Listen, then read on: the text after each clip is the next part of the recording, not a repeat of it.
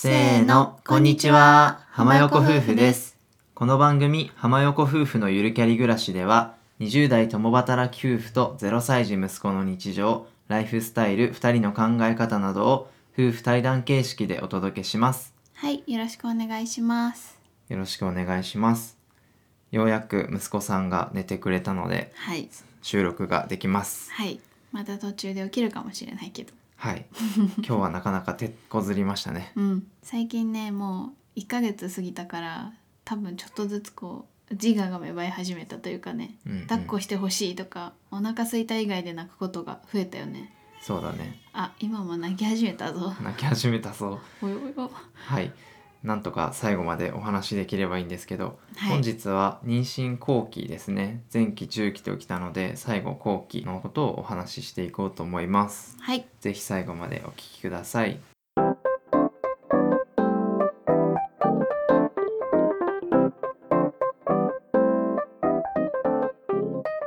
はい。それでは本編始めていきましょう。はい、本日は妊娠後期ということで妊娠8ヶ月以降だね28週以降の話を振り返って話していきたいと思います。はい、じゃあまず体の変化とか、うん。体調とか、うんうん。そういうのを思い出していきたいんだけど、うん、結構お腹出てきたよね。もう結構出てきた頃だねこれはね。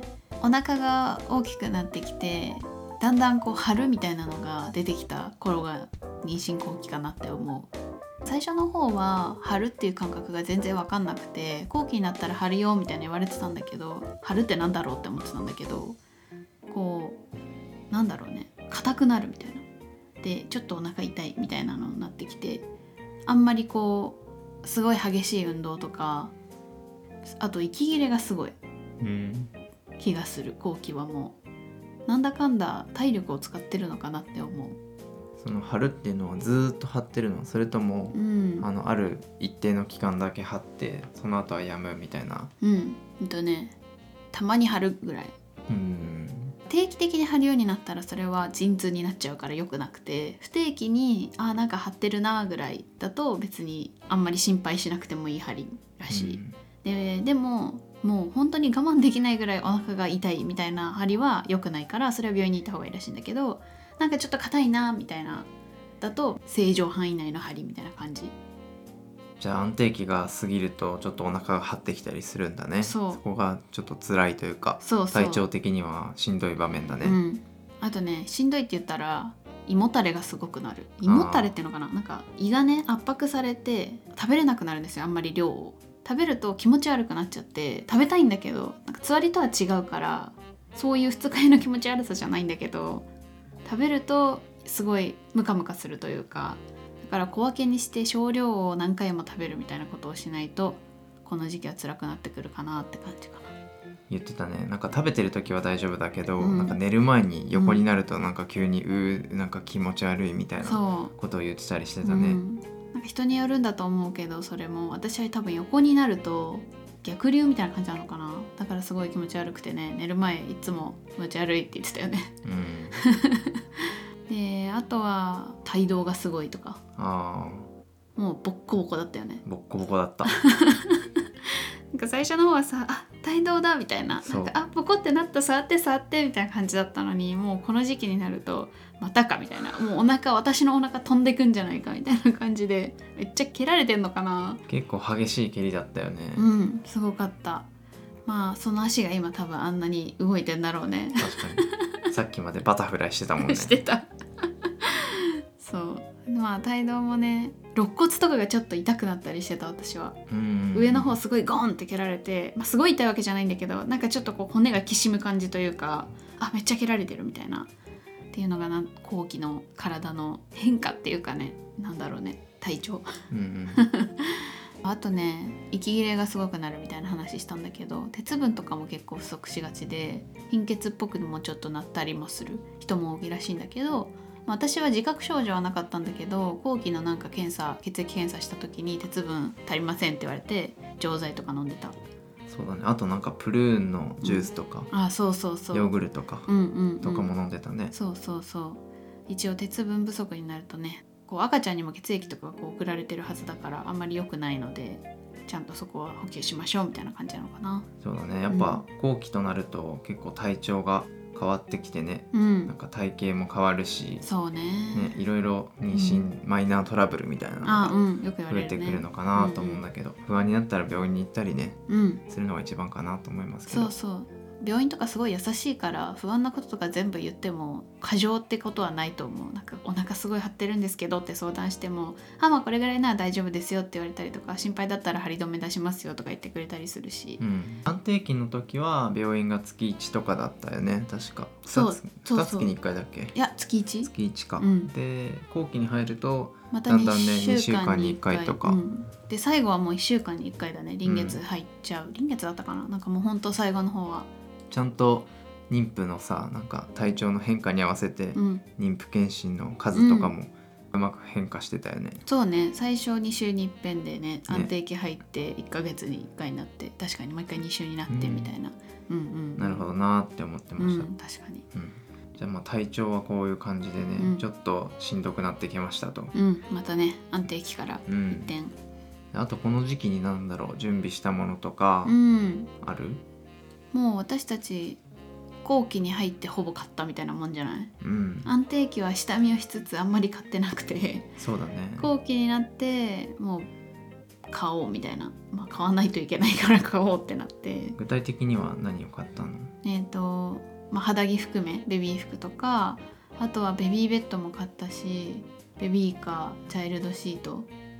あとはなんだ大きいとこで言うとなんだっけ？授乳クッションとか。ああ確かにそうね。小さいか、いやでもそういう必要そうなものうん。を、まあ買ってそうですね。あと抱っこ紐とかね。ああ抱っこ紐ね。そうね。うんうん。やっぱ高いので言うとベビーカーとか抱っこ紐とかあとはチャイルドシートとベビーベッド。ベドとかかなと思うんですけど、まあ、そこら辺をねあのようやく目処つけて買ったって感じですね。うんうん。ベビーベッドは一個私へえって思ったのが私たち買ったの木のベッドで結構新品の木って匂いするじゃないですか。木のいい匂いといえばいい匂いなんだけど。で赤ちゃんはちょっとそれがこう匂いすぎるとあれだから1ヶ月前ぐらいに買って風通しいいところにこう組み立てて置いておいた方がいいよみたいに言われたからそこはちょっと新発見というかなるほどそういうこともしなきゃいけないんだなってうん思いました。赤ちゃんって結構なんか敏感なのか、うんまあ、本当に本当って思ってんだけど、うん。正直、うん。なんかあのまあね実験してないからね別に。そう洋服買った時とかもさ、うんうん。なんか水通しってうん言ってさ、肌着を最初に洗って、うんうんうん。みたいなとか、ね、うんうん、あと、まあ、ベビー用のソープとか、うんうんうん。ベビー用の洗剤とか、うんうん。ベビー用のオイルとか、うんうん大人と使うのとちょっと違うのかね成分とかが。うん、うん、まあ多分もっと肌に優しい低刺激みたいなことを売りにしてる商品だと思うんだけど刺激が強いのは大人もそんな良くないから私たち結構そういう刺激弱い系の製品使ってるからさまあそれ使ってもあんまり問題ないのかなって思ったりもするんだけどまあでも何かあったらちょっとあれだから一応流れに乗って大体はこうベビー用品のやつ揃えたよね。うん、分かんないからね そう比べられないしさ。うんうん。まあうまい商売だとは思いますけどねいやーそうですね。ベビー用品市場はう、んうん、専用にすることでね、うん全部そう。買わなきゃいけないからねうん、あとベビー用綿棒とかね、うんうんうんハサミとかね。綿棒超可愛いい。よね超可愛い細いのよね。ハサミも。ハサミも。ハサミあれやばいよね。やばい。あの裁縫セットのハサミみたいな。確かにそんな感じ。うんうんうん。でもなんかそういうベビー用品ってさっきお父さんが言ったみたいにめちゃくちゃあるんですよ。もう買い揃えようと思ったら。だからそこはこう自分たちの考えでここはベビー用品にするけどここは大人と一緒でもいいとかあんまりこう買いすぎてもねって私たちは思ったのでそこは結構こう取捨選択するのがいいかなって思います。うん。ねなんか例えば、うん、どうぞ。どうぞ。例えばどうぞ。例えば例えばうちは洗濯の洗剤は結局大人と一緒にしたんですよ。で大人も最初は全然あんまり気にしてなくて別に低刺激の洗剤とか使ってなかったんですけど、まあ、これを機に赤ちゃんもいるから別々で洗うのもちょっと面倒くさいしっていうのもあってもう全部一家で低刺激の洗濯剤？洗濯剤？洗剤？洗剤 洗剤にしようみたいななってもうそこはねベビー用品買わないみたいなことにしたりとか。さっき言おうとしたかった例えばは、うん。あの タオルとかもさあなんかベビー用のさうん。毛布とかさ、うん。ベビー用のタオルとか、うんうんうんうん。いろいろあるんですけど、まあ、それも、まあ、大人と同じタオルでいいじゃんっていう考えうん。ですね、そのベビー用品店に行くとうん。揃えなきゃいけないリストみたいのがあって、めちゃめちゃ細かく書いてあるんですけど、やっぱどれが必要かどれが必要じゃないかって分かるやつもあるけど、うん。これ実際使ってどうだったみたいなのは割と分かんないから、うん。それこそその先輩のママさんとか、うん。あとは YouTuber とか、うん。そういうとこを見てね結構検討したよね、した。まあ余計なものを買わないように。そで生まれてからも買えるから、うん。そんなに焦っうてうん。買わなくてもいいかなという風な思いはありましたけど、まあ、絶対いるだろうっていうのをこの時期に揃えた感じだうんね、うんうん。そうね実際にね購入して良かったものとかは紹介したいと思いますので他でね収録させていただきます、はい。はい。あとなんだろうね。あなんか一個これは私たちの話だけど完全に、うん。なんかめっちゃさこう検診行くとさベビーでかいって言われててさ何グラムみたいになってその隣に何周相当っていうのが出てくるのね。こう例えば 2,000g だったら 2,000g は何周何デーみたいなあうん。で出てくるんだけどそれが自分たちのその赤ちゃんよりも相当先の数週になってて1週間とか2週間とか。だからめっちゃでかかったんだよ。だから私これこのままいったらめちゃめちゃ巨大児産むのかなってすごい不安に思ってて。なんか私そんなに背大きくないのでなんか産めるかなみたいな。巨大児になりすぎると帝王切開になるとか聞いたことあるし怖いなみたいなめっちゃ思ってて、まあ、結局あの大丈夫だったんですけどそこすごい心配になった。最後の方。そうだよね。結局切迫早産でうん。予定より4週間だっけ、うん。早く生まれてきて、うん。それでもそう。2800後半ぐらいあって、通のねなんか大丈夫な範囲だったからう。ん。よかったんですけど、うん。もうねこのまま順調に40週とかね。で産んでたら多分 4000g とかの子が生まれてうん。妻さんの股は避けていたでしょう。もっと避けてたよ。今も避けてたけど。そうだからそれだけはちょっと不安だったわそういえば。うん。ね。うん。なんか大きいのは嬉しいけどそう。れはそれで不安というそうかねなのよまあでもそのエコーとかも結構ブレたりするって言われてるんですけどね。まあでも私たちの赤ちゃんは多分そのね早く生まれても2800だったからやっぱ大きかったんだろうなって思うよね。そうだね。うんうん。じゃあ妊娠初期と中期でもやってたんだけど、うん。まあ、妊娠後期でも気をつけてたこととかあとまあ症状とかうん。そういう思ったこととかがあればお話ししていきましょうか。うんうんまあ、さっきも言ったんですけど胃もたれが結構ひどくなってきたのであの子宮が大きくなってきてね。だから食べ物はあんまり一気にいっぱい食べないようにしてたっていうのと引き続き体重増加は気をつけてたので毎日散歩には行ってましたね。だから適度にこう体を動かしてっていう感じかな。その時にお腹がね張ることもあったんですけど散歩中に、まあ、その時はちょっと立ち止まって休憩して無理しないようにするとか気にしてたかな。そうだね。散歩はいつまでやってたんだっけ？散歩は本当にね 入院する前々日までしてたよね。そうだっけ？前日か前々日までしてたよ。してた。なぜなら入院する前日に産院行ったの。うん。普通にあの検診で。でお腹張りますみたいな言ったらもう散歩はしなくていいですって言われて帰ってきて夫さんに「もう散歩しなくていいって言われちゃった」みたいな「もう行けないね」みたいな言っててそしたらなんか次の日ぐらいにお腹が痛すぎて入院するっていう、散歩しすぎて早く出てきた説、うん、ある。皆さんもそこはちょっとお気をつけください。無理しすぎないでまあねでも散歩のおかげでうん。体は健康だったけど、あそう。その代わりね、うん。早く出てきた可能性はあるね。そうそれはある。そうね。回復は良かったんだけどね、まあ、あとはいっぱい寝た。うん。もう眠くてこれも安定期からねちょっと似てるけど眠くて眠くて体力が多分ね取られてるからベビちゃんに。だからまあしっかり寝るってとこかな。うん。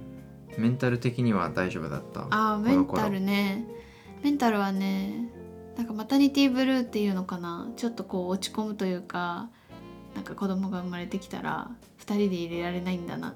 あ私たちがってこと？あそう。なるほど。だからなんか夫さんと2人きりでこうカップルとして過ごす時間がもう少ないんだなって思って何回かメソメソした記憶ある。急に泣き出したよね。うん。情緒不安定。メンヘラいやでも産後もさ 何回か泣いたよね。産後うつ。うつではないけど産後ブルー。ブルーって言うんだっけ？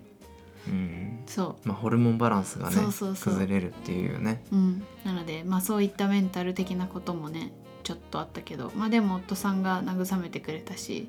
つられて泣いたし。うん。確かに。二人で過ごす時間が終わっちゃう。メソメソ。泣いてたっけ？泣いたような泣いてないような。そう。まあでもなんか3人でこれからいっぱい楽しいことあるよみたいなこと言ってくれてすごい慰めてもらった記憶があるよ。そうだね、うん。二人じゃなくてね三人になったらね、うん。より楽しいっていううん。理論ですね。そうそう。うん。私そこまであのマイナートラブルはなかった方かも。うんうん。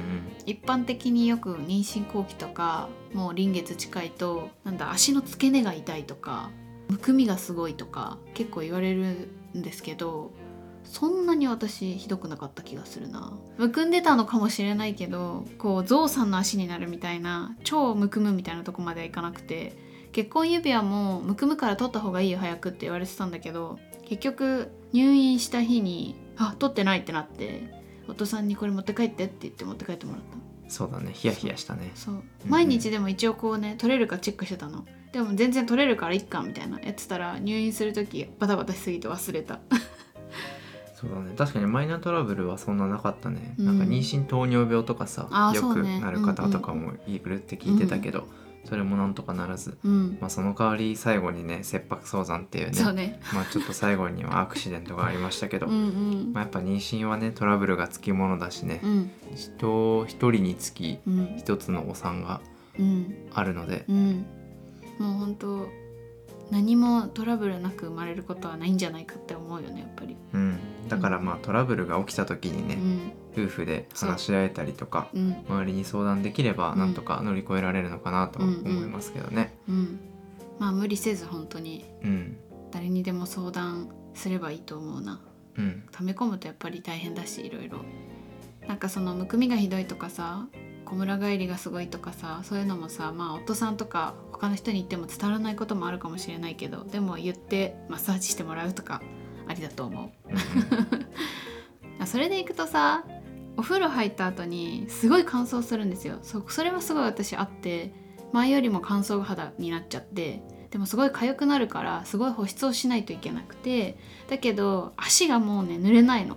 お腹でかすぎて。うん、でまあ背中はももう届かないっていうのもあるんだけどだから背中と足は乗ってもらってたね毎日。乗ってもらってた？あ塗ってもらってた。あれ？今乗ってって言った？わかんない。塗ってもらってたクリームをね。うん、だからそうやって甘えてやってもらえばいいと思う、うん。足の爪も切ってもらったし。そう、介護してました。そう。でもね足の爪の切り方変なんですようちの夫さん 真横に、いや真横じゃなくて斜めに切るから真ん中がとんがるのそう富士山みたいになそう。山みたいになるのいや綺麗に切りたいんだけどね。結果気づいたら富士山みたいになってるだけなの。いやお父さんの爪富士山なんですよだからそう、マジ鋭利だから気をつけてください。そうだからね蹴られたら血が出ます。でも私の爪も一時期そうなってたそんな感じかなそれな、うん懐かしいな。あやっといた方がいいことといえば美容院は早めに行った方がいいっていうのとお腹があのね大きくなって仰向けにシャンプーされてる時苦しくなるから。ああ、なるほどね。うん、だからまああんまりその早く行き過ぎると髪が伸びてきちゃうみたいなのもあるかもしれないけど私は割と臨月になってすぐ行ったうん。から、まあそれぐらいかもうちょい前かぐらいで行ってもいいかなっていうのとあとやっぱり入院バッグとか陣痛バッグって言われるその用意するものは早めにやっといて越したことはないかなって今回自分が入院して思った、そうだね。うん。余裕ぶっこいてたんだよね。そう。入院バッグとかまだ大丈夫っしょとか言ってたらね。そう。急にね。そう。ギリギリね大丈夫だったんですよ私たちも。なんか確か入院するほんと1週間前か5日前とかに私が「用意しよう」みたいな重い腰上げてやっと詰めてまあでもまだ入院するまで2週間ぐらいあるし余裕っしょみたいに言ってたら 入院することになったから本当何が起こるかわからないので準備だけは早めにする方がいいと思いました。今回の教訓、そうだね。自分たちはできてなかったけど別に。うん、できてなかった。これから挑む人はぜひそう。早め早めの準備うん。してください。うん。そんな感じかなそうだね。妊娠についてだいぶ語ったね、うん。この3回で、語った。うん、うん。思い出して懐かしくなった。うんうん。いろいろ。もうお腹大きくないなって本当に思そうだね。う ね。うん。えあっという間だったねでも。あっという間だった、うん、楽しかった？うん、楽しかったよ。辛かった？あーまあ体調面ではやっぱり辛いこともあったけど、まあ、でもこれからのなんか始まる新しい生活みたいなのがすごいワクワクしてたし今までないこのなんだろうね経験できないことがいっぱいあってそれも含めて楽しかったよ。うんうん。うん。じゃあ楽しい妊娠生活と出産だったね。まあ出産楽しいって言われるとちょっとうん あれだけど。いや入院後悔がないっていうか。あそうそうそう後悔のないお産と後悔のない妊娠生活だった。それはそう。うん、なんかやりたいこととかもっとあったなとかもそんなないし割と旅行も行けたし、そうだね、うん。よかったね。よかった。うん。まあでも本当一人に夫さんのサポートがあったからかなと思いますよ。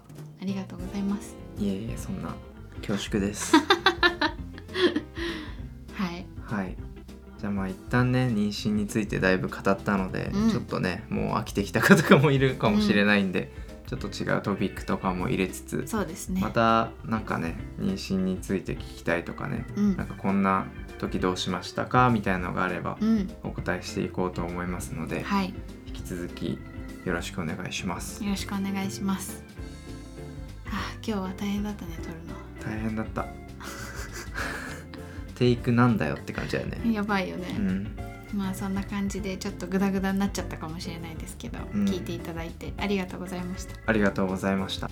浜横夫婦のゆるキャリ暮らし今回の放送は以上です。各種ポッドキャストなどで配信していますのでぜひ登録フォローよろしくお願いします。またお便り募集しております。プロフィール欄説明欄リンクから送っていただけますのでお気軽にコメント感想メッセージお寄せくださいでは最後まで聞いていただいてありがとうございました。また次回の放送でお会いしましょう。ありがとうございました。